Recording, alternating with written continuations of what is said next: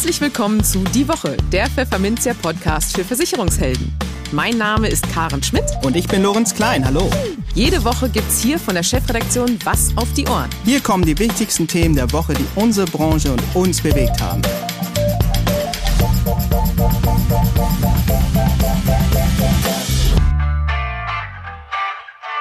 Moin aus Hamburg und herzlich willkommen zu Folge 83 unseres Podcasts. Heute ist Freitag, der 8. April 2022. Und diese Themen haben wir heute für Sie. Wir sprachen mit dem bekannten Versicherungsmakler und früheren Schlag den Rabgewinner Klaus Hermann über seine abenteuerliche und äußerst beschwerliche Wanderung durch den Dschungel Panamas und wofür er das Ganze gemacht hat. In den News der Woche haben sich die Solvenzquoten der Lebensversicherer leicht erhöht und die der Schaden- und Unfallversicherer etwas verschlechtert. Der PKV-Verband macht Vorschläge, wie man die Pflegevorsorge in Deutschland demografiefest machen kann. Eine Umfrage offenbart, wie die Deutschen zum Thema Nachhaltigkeit bei ihrer Geldanlage stehen. Und es zeigt sich, dass Einbrecher so selten wie noch nie in fremde Wohnungen eindrangen. Und für unser Schwerpunktthema für den Monat April, Gewerbe, sprachen wir mit Linksurance Gründer und Geschäftsführer Christopher Leifeld über die aktuellen Herausforderungen für Makler im Gewerbegeschäft und welchen positiven Beitrag die Digitalisierung hier zu leisten vermag. Werbung im Sommer 2021 wurde Dr. Thomas Wüstefeld bei der Hannoverschen Lebensversicherung zum Vertriebsvorstand berufen. Seitdem ist der Markt unter dem Einfluss der Höchstrechnungszinssenkung und dem seit Jahren andauernden Niedrigzinsumfeld sowie einem starken Wettbewerbsdruck noch herausfordernder geworden. Wie geht der Vertriebsvorstand damit um? Wie positioniert sich die Hannoversche in diesem Markt? Welche mittel- und langfristigen Ziele verfolgt Herr Dr. Wüstefeld für die Hannoversche? Die Antworten auf diese und weitere Fragen gibt Ihnen Dr. Wüstefeld in seinem Interview auf www.pfefferminzia.de. Nur einen Klick entfernt. Im Gespräch. Zwölf Tage lang zu Fuß durch die Dschungelwildnis Panamas. Sind flutartiger Regen, steile Anstiege auf bis zu 1000 Höhenmeter, Wege kaum vorhanden. Und obendrein streifen durch den sogenannten Darien Gap auch noch bewaffnete Banden und natürlich wilde Tiere. Der 50-jährige Versicherungsmakler Klaus Hermann hat die 100 Kilometer Abenteuerwanderung trotzdem gewagt. Der Münsteraner, der sich unter anderem als Schlag den Rabgewinner und Versicherungskabarettist einen Namen gemacht hat, erzählt uns gleich im Gespräch, warum er sich all diese Strapazen angetan hat. Er wird uns berichten, was ihn und seinen Mitstreitern unterwegs alles widerfuhr, wie viel Geld er dabei für den guten Zweck, nämlich die Bekämpfung des Klimawandels, einsammeln konnte, warum ihn seine Reise Demut gelehrt hat und was jeder einzelne von uns tun kann, um die Welt ein kleines bisschen besser zu machen. Aber hören Sie am besten selbst. Hallo Klaus Hermann, herzlich willkommen im Podcast und schön, dich gesund und munter wieder im heimischen Münster zu begrüßen. Hallo. Ja, hallo, ich grüße dich, Lorenz. Ja, Klaus, wir haben dich erneut eingeladen, weil wir natürlich aus erster Hand erfahren möchten, wie es dir auf deiner dreiwöchigen Panama-Reise ergangen ist, von der du Mitte März wohlbehalten zurückgekehrt bist, Gott sei Dank, muss man sagen, denn deine Wanderung durch den Dschungel, die du für den guten Zweck angetreten hast, war nicht ganz ungefährlich. Du hättest das Abenteuer deines Lebens hinter dir und so viele aufregende Geschichten erlebt, dass du noch lange davon erzählen könntest und wirst. Das sagtest du, lieber Klaus, nach deiner Rückkehr in einer Pressemitteilung. Aber der Reihe nach. Zunächst einmal würde mich interessieren, wie kamst du eigentlich auf die Idee, den Zitat gefährlichsten Dschungel der Welt durchqueren zu wollen? Ja, warum hast du dir all diese Strapazen, zu denen wir im Detail gleich noch kommen werden, angetan? Ja, das ist ein ganz klarer Auftrag, den ich mir da verordnet habe. Ich möchte mit dieser Aktion ähm, auf zwei Dinge aufmerksam machen. Zum einen auf den Klimawandel. Das hat ja wahrscheinlich mittlerweile auch jeder mitbekommen, dass wir da ein großes Problem haben, das auf uns zurollt und äh, wir, wir merken ja schon die Anfänge. Und ähm, um dem Klimawandel entgegenzuwirken, habe ich mit einigen anderen Unternehmern vor zwei Jahren hier in Münster einen Verein gegründet, der heißt Tree for Tree e.V. Und mit diesem Verein wollen wir weltweit Aufforstungsprojekte unterstützen, um den Auswirkungen des Klimawandels entgegenzutreten. Denn die Aufforstung ist eine der wirksamsten Maßnahmen, um äh, CO2 zu binden. Und äh, alle Wissenschaftler sind sich größtenteils einig darüber, dass das Aufforsten äh, eine sehr wichtige und ähm, ja, wirksame Maßnahme ist, die wir schnellstens angehen müssen, weil so Bäume wachsen ja nicht sofort, sondern also sind die wachsen, aber die, es dauert, bis sie groß sind. Und somit war es mir ein großes Anliegen, mit dieser Aktion auf unseren Verein und dieses, dieses Thema aufmerksam zu machen und dann äh, auch möglichst viel Geld einzusammeln über Sponsoren äh, und Spender, die ich direkt im Vorfeld der Aktion angesprochen habe. Wo ich dann also gesagt habe, ich habe vor, durch den Dschungel zu gehen, durch den Darien Gap und ähm, was gibst du denn je Kilometer, wenn ich das schaffe? Ne, so circa 100 hatten wir geplant, 100 Kilometer zu laufen und was gibst du denn dazu? Und somit sind dann jetzt auch rund 40.000 Euro zusammengekommen. Oh, Glückwunsch, das ist eine wirklich eine enorme Zahl. Und ja, jetzt kommen wir mal auf die Einzelheiten deiner Reise zu sprechen. Es gab während der Tour zwei Begegnungen mit Bewaffneten. Das greife ich jetzt mal hier heraus. Das hast du im Nachgang geschildert. Und da hält man natürlich, als man das gelesen hat, erstmal die Luft an, doch dann geht der Text so weiter. Nach kurzer Anspannung und einem freundlichen Gruß ging man einfach weiter, ohne zu wissen, wer die anderen genau waren. Die echten Gefahren lauerten an anderer Stelle. Okay, welche Gefahren waren das denn?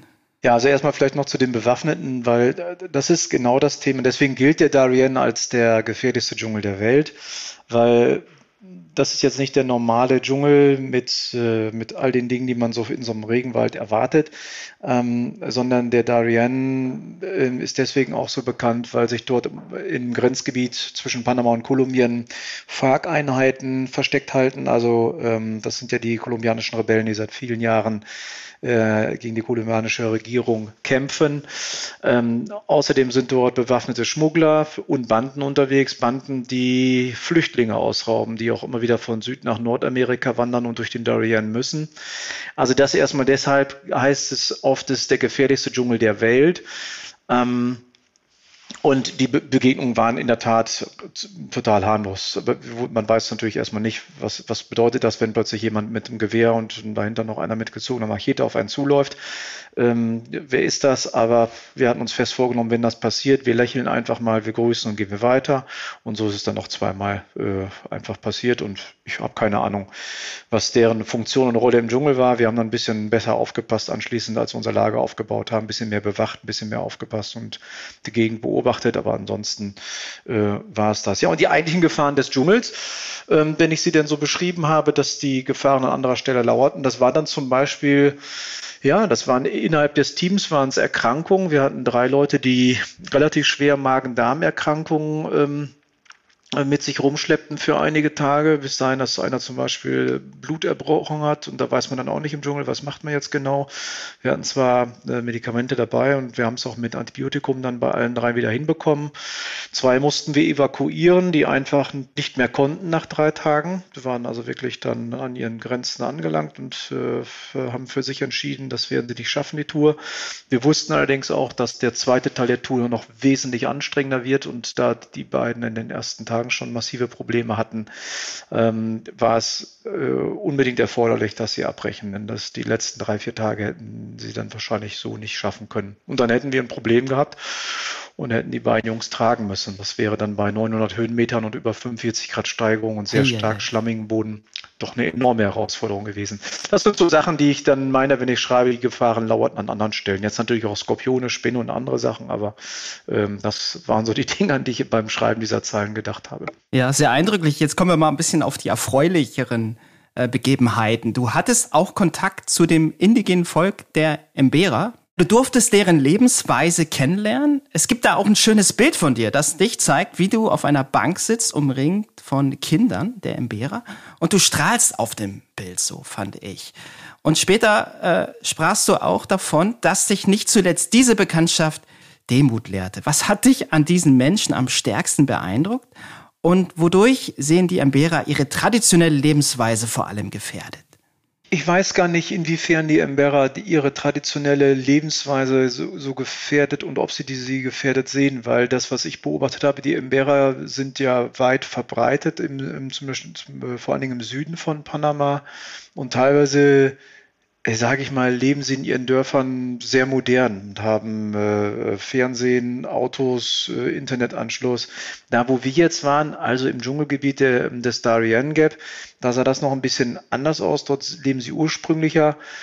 Ähm, also ich kann dir, das kann ich dir gar nicht genau sagen, weil darüber, mein Spanisch ist gar nicht so gut ähm, und, das, und, da sie auch kein Englisch sprechen, war es schwierig, sich direkt mit der, also wir haben uns ausgetauscht und wir hatten noch Kontakt, aber äh, das war dann ein bisschen schwierig für mich, äh, so tiefgreifende Gespräche zu führen, wie so eine Frage zu stellen, obwohl es mich interessiert hätte. Das, was ich beobachtet hatte und was mich Demut lehrt äh, und gelehrt hat, ähm, ist die Erkenntnis, mit wie wenig man sehr, sehr glücklich sein kann. Also als wir in dem Dorf Kondoto waren, das ist dann wirklich mittendrin im Darien Gap, ähm, da gibt's dann, ja, da dann kein Fernsehen, kein Internet, da, da spielen einfach die Kinder alle draußen zusammen.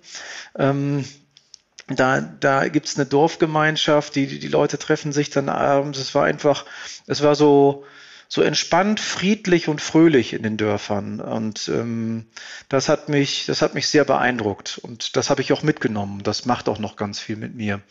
Also von daher hat mir der Kontakt, wir waren in drei Dörfern, waren wir äh, auf der äh, Wanderung ähm, und wir haben dort auch äh, in allen Dörfern auch übernachtet. Und das, das ist aber das, was ich wirklich mitnehme und das, was mich wirklich beeindruckt hat. Und ähm, das ist etwas, was, glaube ich, gerade vor dem Hintergrund des äh, anstehenden Klimawandels und dem unbedingt muss, dass wir mit weniger auskommen müssen, unseren Konsum zurückschrauben müssen, um die Ressourcen dieses Planeten und die Emissionen zu reduzieren, ähm, hat mich das gelehrt, dass es möglich ist, dass es eigentlich auch kein Problem ist und dass wir nur, nur uns trauen müssen, auch das weniger zuzulassen. Dann ist es doch gar nicht schlimm. Weil ich hatte nicht den Eindruck, dass die Menschen dort im Dschungel irgendwas vermisst haben. Mhm. Ja, wir kommen mal zu einer weiteren Lehre. Äh, und zwar, als deine Wanderung durch den Dschungel zum Ende kam und du den scheinbar unberührten Strand am Pazifik erreichtest, stellte sich schnell heraus, dass dieser Strand doch nicht so unberührt war, wie es schien. Denn das angespülte Plastik führt uns vor Augen, dass auf dieser Welt gewissermaßen alles mit allem äh, verbunden ist. Ich sage das jetzt mal so pathetisch. Egal wie abgeschieden man sich von der Zivilisation eigentlich wähnt. Immerhin hast du ein paar Säcke Müll einsammeln können, um damit zugleich zu unterstreichen, wir sollten unsere Welt besser verlassen, als wir sie vorgefunden haben, wie du sagtest. Das klingt erstmal gut und richtig, doch was kann zum Beispiel eine Versicherungsmaklerin oder ein Makler angesichts dieser geballten Umwelt- und Sozialkrisen, mit der wir es auf dieser Welt zu tun haben, im Einzelnen überhaupt bewegen? Welchen Rat kannst du uns hier geben? Ach, da gibt es ganz viele Dinge. Also zu, zunächst erstmal ja, dass äh, diese, ähm, diese Beobachtung an diesem wirklich einen sehr einsamen Strand, an dem wir da rausgekommen sind, am Rande des Darien Gap. Da, gibt es ja weit und breit keinen Mensch, der dort, dort äh, irgendwo lebt oder sich aufhält. Und dann nach dem ersten, nach den ersten Glücksgefühlen stellt man dann tatsächlich fest, ja, hier liegt ja auch Plastik, das wird angespült. Das, ähm, das war total erschreckend und ähm, das zeigt auch die Notwendigkeit des Handelns. Es gibt mittlerweile Plastik, ähm, sag ich mal, ähm, Plastikansammlungen in den Ozeanen. Da gibt es so viel, fünf große Teppiche weltweit und der größte ist dreimal so groß wie Deutschland auf dem Pazifik. Das kann man sich gar nicht vorstellen. Wir vermüllen diesen Planeten und wir müssen was tun. Ja, und was kann ich raten? Also ich kann ja nichts vorschreiben, das wäre anmaßend, aber wenn mich denn Leute fragen, was man machen kann, ja, anfangen, was tun. Also ähm, nur drüber reden hilft keinem. Also wenn wir nur, wenn wir nur da, da feststellen, wie schlimm das alles ist, das hat übrigens, übrigens genau das gleiche mit der Ukraine-Krise. Jetzt, wenn Leute nur jeden Abend Tagesschau und dann gucken und dann nicht handeln, bringt das auch nichts, hilft keinem Flüchtling. Also wenn wir jetzt nur, nur immer wieder feststellen, der Klimawandel kommt und es ist alles ganz fürchterlich und uns das stört, ja, dann müssen wir agieren. Das, was wir weniger verbrauchen, kommt weniger in den, in den Müllkreislauf und wird weniger exportiert und landet dann weniger in den, in den Ozeanen. Ähm, Ganz konkret für den Makler, und das ist ja jetzt nicht berufsspezifisch, es gibt so viele Dinge, man kann ganz einfache Sachen machen, man kann anfangen nicht mehr über Google, sondern über Ecosia zu suchen. Das ist genauso eine gute Suchmaschine wie Google. Nur, denn wenn ich da suche, werden Bäume gepflanzt, weil die ihre Gewinne nicht äh, für die eigenen Zwecke gebrauchen, sondern davon nutzen, um den Planeten aufzuforsten. Damit haben die immerhin schon 146 Millionen Bäume gepflanzt nach eigenen Angaben. Und ähm, so gibt es viele Maßnahmen, die jeder von uns umsetzen kann. Ich habe vorhin noch mit einem Mitarbeiter gesprochen, der hat gesagt, ihm sind die Benzinpreise zu hoch. Und äh, ja, dann habe ich gesagt, fahr doch mit dem Fahrrad, du wohnst nur fünf Kilometer vom Büro weg. Mache ich übrigens auch. Wenn ich keine Termine habe, fahre ich mit dem Fahrrad bei Wind und Wetter. Und äh, wir müssen ein bisschen von unserem Komfortsockel runter. Und wenn ich Leute höre, die mir sagen, ja, Zugfahren ist ja ganz nett, aber ich fahre nicht Zug, da, da ist das WLAN so schlecht. Wir haben nicht mehr den, wir können uns diesen Luxus nicht mehr erlauben und mit so einer Begründung dann doch den Flieger von Frankfurt nach München nehmen. Ähm, kann man machen, aber das hilft, das hilft null. Und wenn einer da schon seine, seine Grenze des Machbaren und des Toleranten äh, erreicht sieht, ja, dann gute Nacht, Marie, dann können wir abschließen. Und dass wir jetzt bei aller, bei aller Krise und alles schreit und stöhnt gerade über, über die Situation. Ähm, aber wir fahren immer noch mit 200 über die Autobahn und das ist auch noch erlaubt. Also wir müssen einfach lernen, ähm, zu verzichten und uns zu reduzieren. Und das geht in ganz vielen Bereichen. Ähm, und wenn du mich fragst nach dem Ratschlag, ich könnte jetzt wahrscheinlich zwei Stunden darüber erzählen, das meine ich nicht übertrieben, über Maßnahmen, die man einleiten könnte. Aber das, das ist so vielschichtig, so, so viele Dinge. Die, die Sache ist ja, brauche ich überhaupt Wasser im Büro? Also Mineralwasser, muss ich das kaufen oder nehme ich das Leitungswasser und biete das an, weil das hat ja Trinkwasserqualität in Deutschland. Ähm, über, über, wenn ich Kundenveranstaltungen mache, dann gibt es bei mir nur vegetarische oder vegane Buffets und kein Fleisch? Muss ich jeden Tag Fleisch konsumieren, als käme es aus dem Wasserhahn? Und all diese vielen Dinge. Es, ist, es geht ja nicht darum, es geht ja nicht um Perfektion, wie sage ich immer, sondern es geht um Fortschritt. Es geht um die kleinen Dinge, die wir jeden Tag verändern. Und man kann sich jeden Tag mit Sachen beschäftigen. Ne, man kann eine Zeitung digital lesen, man kann, man kann die Papierflut reduzieren. Es gibt also so wahnsinnig viele Dinge. Äh, einige sind auch auf unserer Homepage und, und wer sich da wirklich interessiert, man braucht nur einmal googeln und findet tausende von Ansätze, die man durchziehen kann, um, um den Ressourcenverbrauch, um die, äh, den Nachhaltigkeitsfaktor für sich selbst ähm, zu verbessern und den CO2-Fußabdruck auf dieser Welt zu reduzieren. Denn das müssen wir tun. Und da gibt es jede, jede, also wirklich jede Menge an Ideen und äh, guten Dingen. Ja, das ist schon eine ganze Menge geworden, die du jetzt aufgezählt hast. Also vielen Dank dafür. Das ist sicherlich auch für unsere Hörerinnen und Hörer sehr inspirierend, denke ich, da, ähm, da mal drüber nachzudenken, das Mindset, wie es immer so heißt, da auch ein bisschen äh, zu berücksichtigen, da mal vielleicht kritisch in sich zu gehen und da vielleicht mal doch zu überlegen, was man selbst, sei es nur in kleinen Schritten, verändern kann. Im Vorgespräch sagtest du mir, dass du am liebsten gleich schon wieder aufbrechen würdest in die weite Welt. Ich hoffe nicht wegen der ganzen Dinge, die du jetzt hier auch gesehen hast oder hier geschildert hast, Tempo 200 auf der Autobahn äh, als Beispiel. Ähm, der normale Wahnsinn, der uns hier alle wieder erfasst hat oder dich erfasst hat.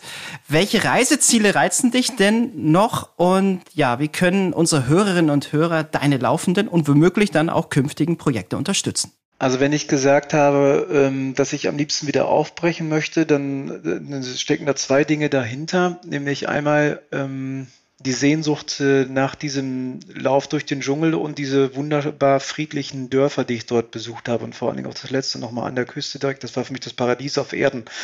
Ähm, obwohl für viele wäre es eine Katastrophe, wenn die sehen würden, wie einfach man dort lebt. Aber für mich war es traumhaft schön. Und ähm, das ist so ein bisschen die Sehnsucht. Ähm, und meine, wenn es um nächste Ziele gibt, dann geht es jetzt gar nicht so um Urlaubsziele, sondern das, was ich momentan plane, sind ausschließlich Reisen, um entweder en, erneut so eine Spendenaktion ins Leben zu rufen. Also ich überlege, äh, eventuell im nächsten Jahr die Sahara durch, zu, äh, zu durchqueren, um dort dann wieder Gelder für den Klima oder für die Maßnahmen gegen den Klimawandel und für unser, unsere Projekte zusammenzubekommen. Ähm, das ist eine, eine ähm, Idee und ich werde ziemlich sicher auch mal nach Malawi fliegen und vielleicht verbinde ich auch beides, wenn ich schon mal in Afrika bin. Das macht ja nun wirklich Sinn. Ich will ja auch nur fliegen, wenn es unbedingt sein muss. Aber ich habe mit dem Verein in Malawi schon mehrere Projekte jetzt umgesetzt, auch jetzt gerade durch die Unterstützung, die ich gesammelt habe hier, haben wir auch in der letzten Woche 11.800 Dollar überweisen können für zwei Brunnen, die wir vor Ort jetzt bohren lassen, für mehrere hundert Familien und wir lassen 5.000 weitere Bäume dort pflanzen. Und da wir jetzt in Malawi schon vieles gemacht haben und auch auf Dauer Malawi helfen wollen, äh, werde ich unbedingt auch mal runterfliegen wollen und müssen, um die Projekte auch einmal zu begutachten und ähm, sage ich mal, die Zusammenarbeit weiter zu professionalisieren. Ich bin mit einer, äh, ähm, einer Mitarbeiterin der Vereinten Nationen dort auch in engen Kontakt, mit der würde ich auch dann dort agieren vor Ort. Darüber werde ich sehr gerne und weiter auch berichten, weil es die Leute auch interessiert. Auch jetzt über die letzte, über die Dschungeltour, da habe ich wahnsinnig viele tolle Rückmeldungen bekommen. Ähm, und ähm, dann will ich das auch gerne tun, die Leute daran teilhaben lassen.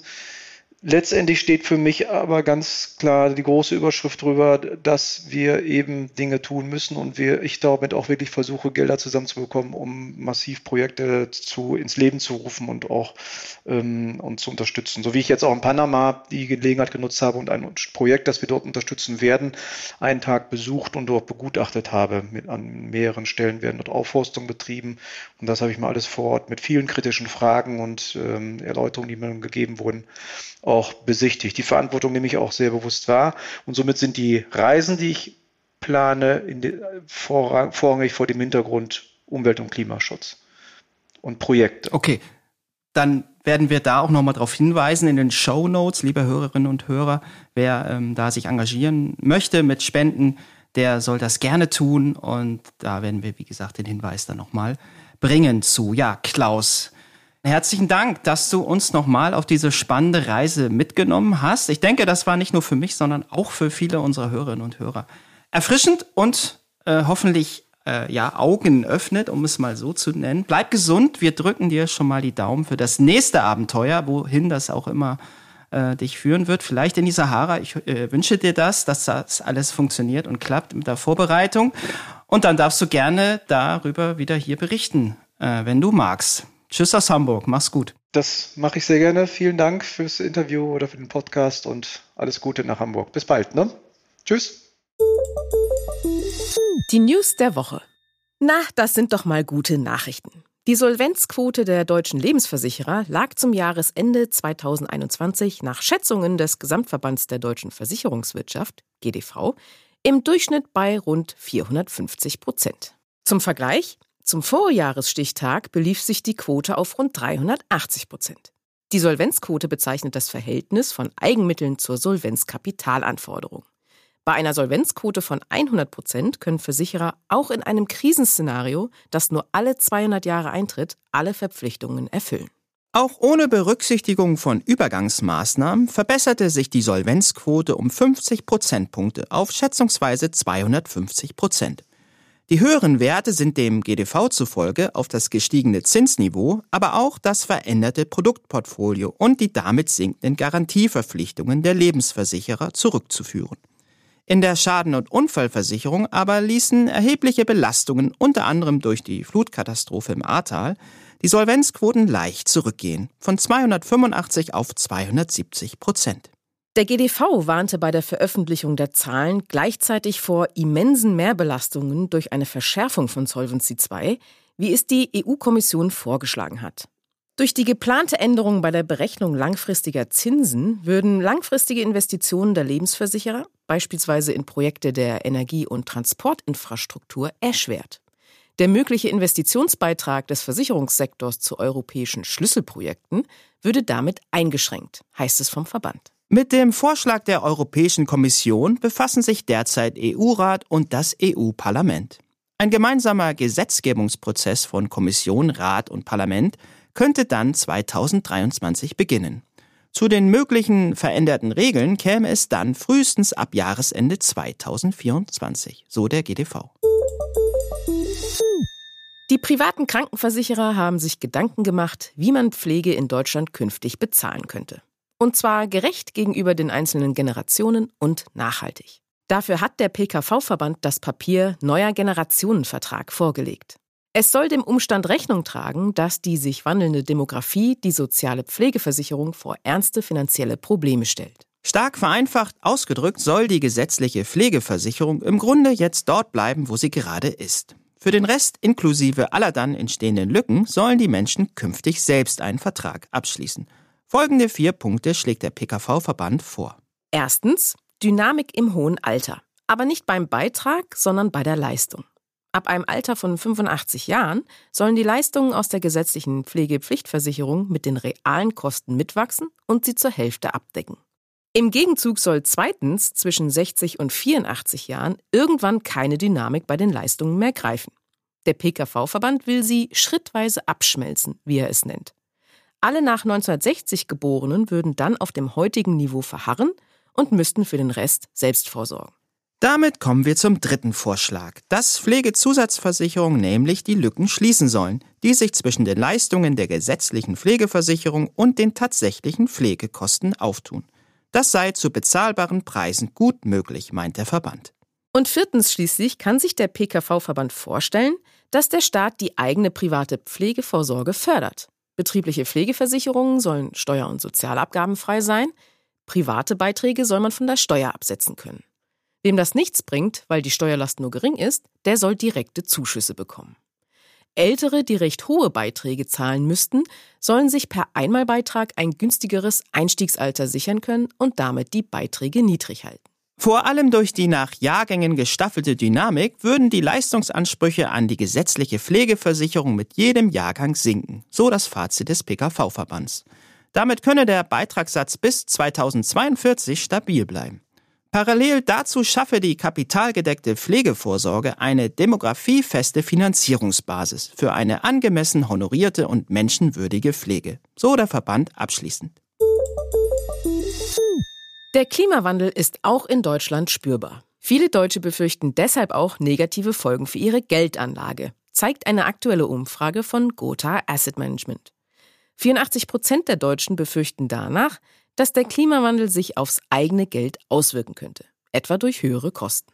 Das Bewusstsein für Umwelt- und Klimaschutz ist bei den Deutschen jetzt schon deutlich ausgeprägt. 30 Prozent der Befragten betrachten Umwelt- und Klimaschutz als wichtigste Facette von Nachhaltigkeit, wenn auch mit abnehmender Tendenz. 2021 lag dieser Wert noch bei 46 Prozent.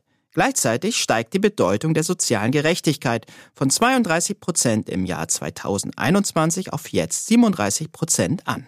Ganz generell nimmt die Bedeutung von Nachhaltigkeit in den Finanzen der Bürgerinnen und Bürger zu. 59 Prozent geben das an. Und 52 Prozent sind bereit, in eine nachhaltige Geldanlage zu investieren, selbst wenn sie dadurch möglicherweise eine geringere Rendite zu erwarten hätten. Besonders ausgeprägt ist diese Einstellung bei den 30 bis 44-Jährigen. Mit 58 Prozent liegen sie sechs Prozentpunkte über dem Durchschnitt. Auf die Frage, welche Art von Fonds die Anlegerinnen und Anleger in ihrem Depot haben, nannten 28 Prozent Nachhaltigkeitsfonds. Im Jahr zuvor waren es nur 17 Prozent.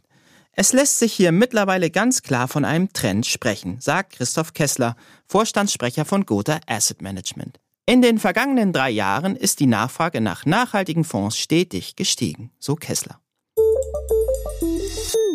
Gute Nachrichten von zu Hause.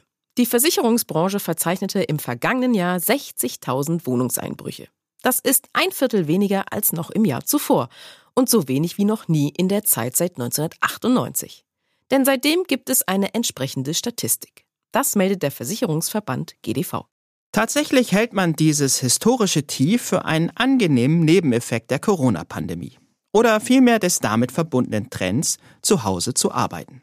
Diebe hätten damit schlicht weniger Gelegenheiten bekommen. Außerdem beobachtet die Branche, dass Haus- und Wohnungsbesitzer Geld für Sicherheitstechnik in die Hand nehmen. Das zahle sich aus, heißt es. Die Schadenhöhe verringerte sich um 40 Millionen Euro auf 180 Millionen Euro. Der Schadendurchschnitt stieg dagegen von 2700 auf 3100 Euro. So GDV-Hauptgeschäftsführer Jörg Asmussen.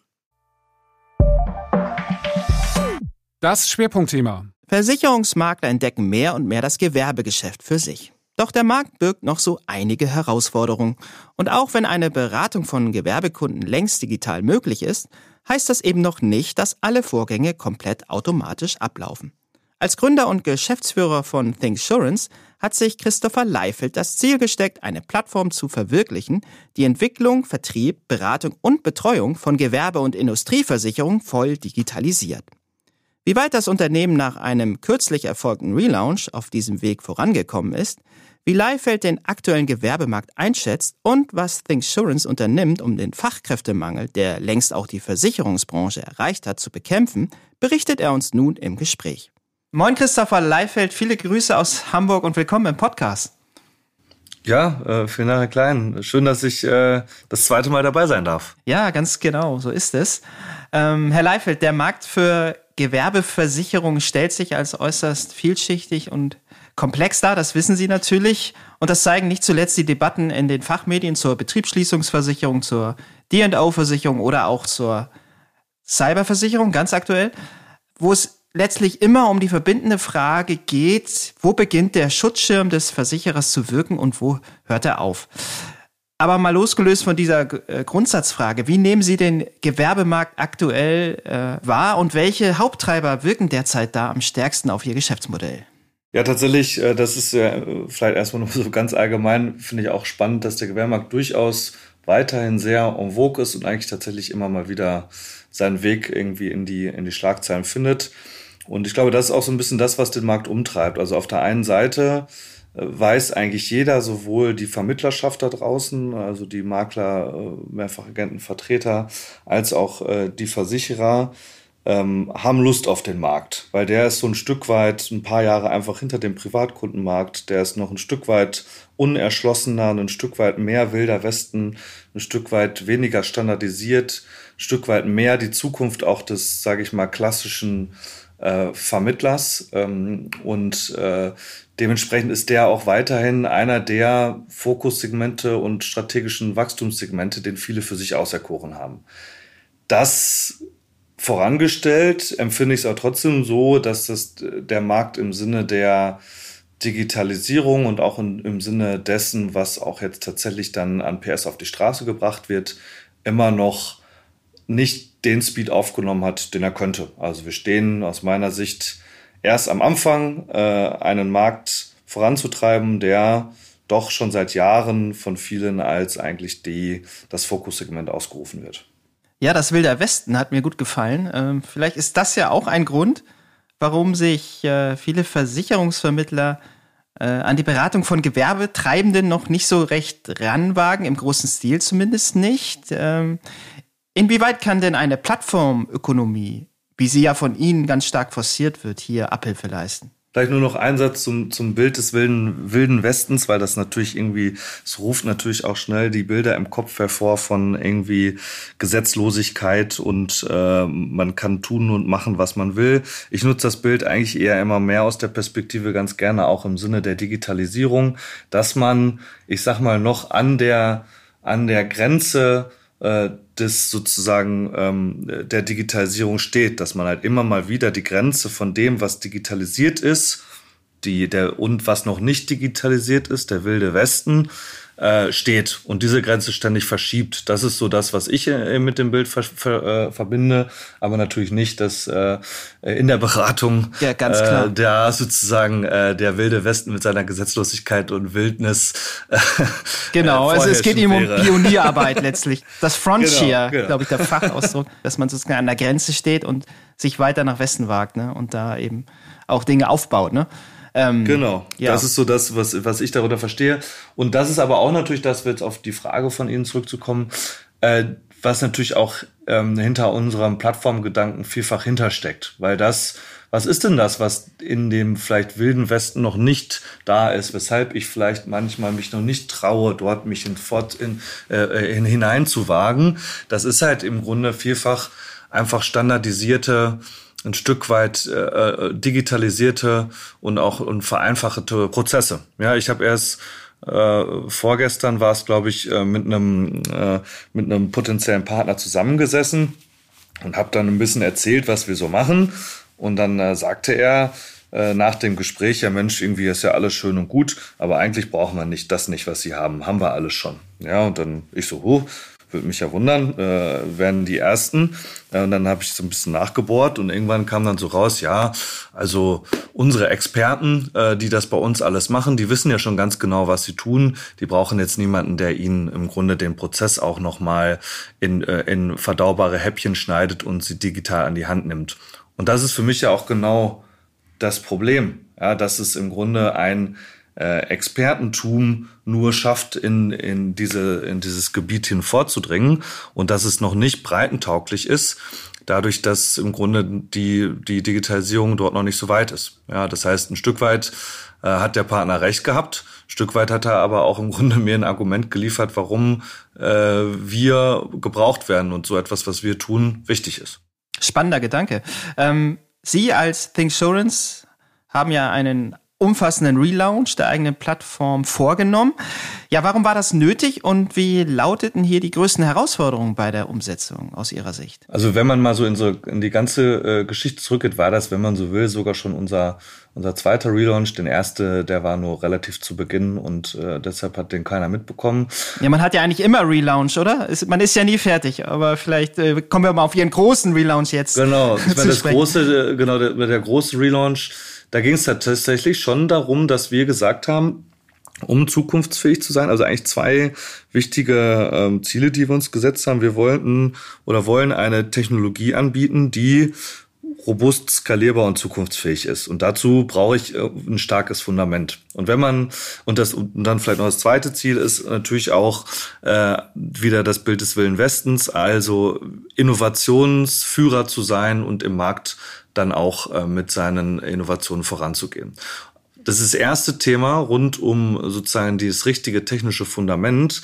Da haben wir irgendwann einfach festgestellt, dass wir vielleicht zu Beginn unserer Unternehmung äh, haben wir äh, die Themen anders gebaut, als man es heute machen würde und haben einfach festgestellt, um das zu ermöglichen, brauchen wir nochmal ein anderes, größeres Fundament, weil das, was wir damals gebaut haben vor ein paar Jahren, war noch nicht, hatte noch nicht so viele Stockwerke vorgesehen wie das, was wir jetzt bauen. Deshalb mussten wir da nochmal grundlegend ran. Ja, und das war eine durchaus jetzt auch äh, langwierigere Prozedur, aber war, glaube ich, strategisch äh, genau das Richtige und Wichtige. Und wenn man sich das mal vor Augen ruft, ich meine, wir haben das jetzt gemacht mit einem, wie man so schön sagt, Tech Debt, also quasi mit seiner technologischen Historie von gerade mal drei, vier, fünf Jahren äh, wenn ich mir dann mal die Versicherer- und Maklersysteme so vorstelle, was die alles für technologische Altlasten haben, da reden wir dann ja auch schnell mal in Dekaden.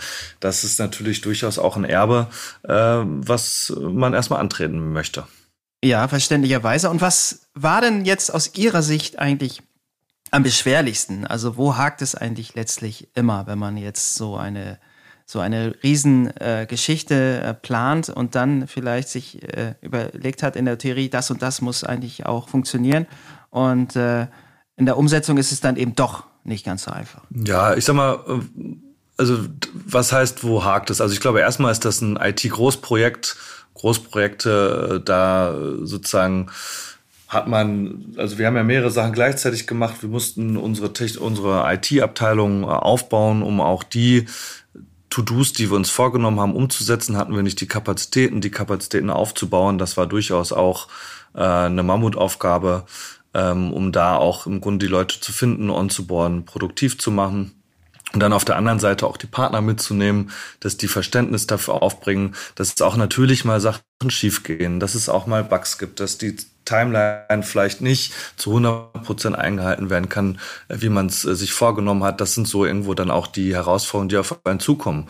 Und dann auch das, ich meine, wir haben es jetzt ja in diesem Podcast schon mehrfach, haben wir es, glaube ich, rausgehört, dass wir es lieben und auch ich ganz persönlich, innovativ zu sein und, und neue Probleme zu lösen. Und wenn man dann manchmal in so einer Grundlagenarbeit ist, dann hat man gefühlt, äh, kurzfristig auch mal ein bisschen Innovationskraft verloren, weil man erstmal an der Basis arbeitet, bevor man wieder neue Sachen rausbringt. Und ich glaube, das hat ist auch, uns auch sehr, sehr schwer gefallen, da dann auch ein Stück weit einen Gang zurückzuschalten und zu sagen, Mensch, jetzt müssen wir uns erstmal vielleicht einmal nochmal kurz aufs Fundament, auf die Basis, um dann auch wieder innovativer zu sein.